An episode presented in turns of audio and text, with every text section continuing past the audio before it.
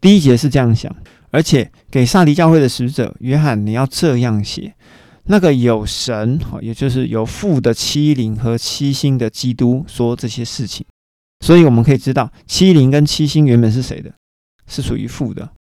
是父交到基督的手上。OK，那接着呢，基督就说：“我知道你萨迪这个使者的行为，哈，你有一个名字，按着这个萨迪的名啊。”你是活着，哈，也就是表面上离开天主教，但是呢，其实你是死的，实质上其实并没有离开。于是我们可以说，在表面上，在萨迪的这个时期里面呢，他们已经对圣母、圣徒都已经停止崇拜了，并且停止建立善功，哈，也就是自我的修行，以及想要支取天上的功德库，并且离开了教皇以及大公会议，哈，使得人人皆祭司，让圣经的真理。重新的站出来，但是在本质上呢，依然还是在圣餐底献上耶稣，却也加上了读经、进食跟祷告，并且还要到教会，因为这些动作其实也就是要修炼功德，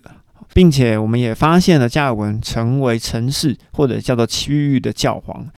人人都要读公祷书，而且呢，只要跟我不一样的哈，我就要追杀这些异教徒。当然，马丁路德也宣称，在洗礼的水啊，它会变成另外一种圣水，哈，也就是一个变体论的另外一个说法。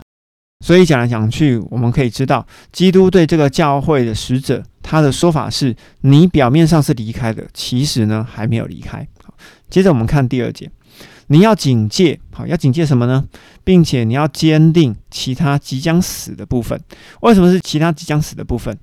因为在那个年代里面，其实圣经已经翻译开来了，所以呢，有一些圣经真理的教导呢，其实大家都已经知道了，已经不像以前只有读得懂拉丁文的人才能够知道，而是读得懂法文、读得懂德文、读得懂英文的人，其实都已经知道圣经的真理。但是呢，基督在这边继续讲，因为我发现你的行为在我上帝的面前并没有被完成，好，也就是说完成到一半，或者是说没有做完，好，没有做到底。所以第三节我们继续讲，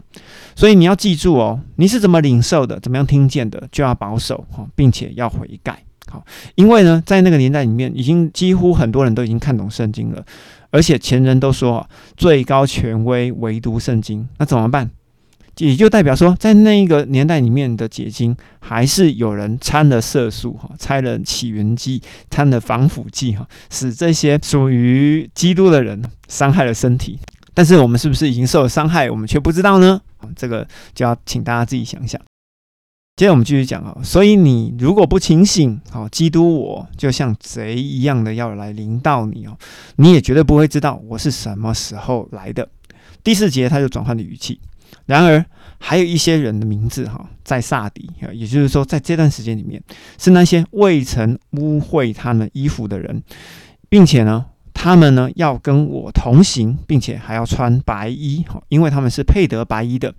所以说，未曾污秽衣服的人哈，在死后的人要穿白衣。这个我们在启示录的第六、第七章其实会看得到。第五印受逼迫而死的人，在天上的基督的面前是有白衣可以穿的。所以我觉得蛮糟糕的哈，因为我认为啊，提出正确观念的前人，像那个阿米纽斯，我觉得他是正确的，或者是慈运里，我觉得他对圣餐的观念也是正确的。但是这些人呢，不是被打成异端，好，就是英年早逝。那这样看起来我好像很危险一样，我觉得蛮糟糕的。好，没关系，我们继续往下讲第五节。那得胜的人哈，也就是胜过世界的人，一定会穿白衣。并且呢，基督不会从生命册涂抹这些穿白衣人的名字，并且呢，还要在基督的父的前面以及父的众使者的前面承认这个人的名字。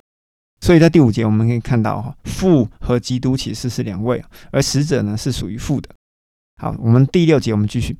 那圣灵像众教会所说的，有耳的就应当要听。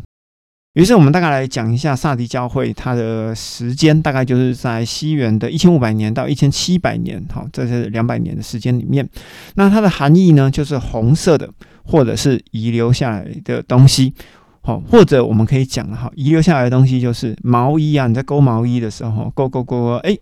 少一针哈，用台语来讲哈，就是绕高哈，就是你好像都归正了哈，好像大部分都做出来了，但是呢，有一些关键你就没有做到哈，就是绕高，也就是这个毛衣啊，可能在一个地方一拉扯哈，整件毛衣就散了。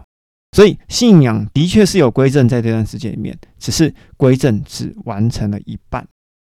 那我们今天还要再讲一个话题，就是小甜甜住在孤儿院。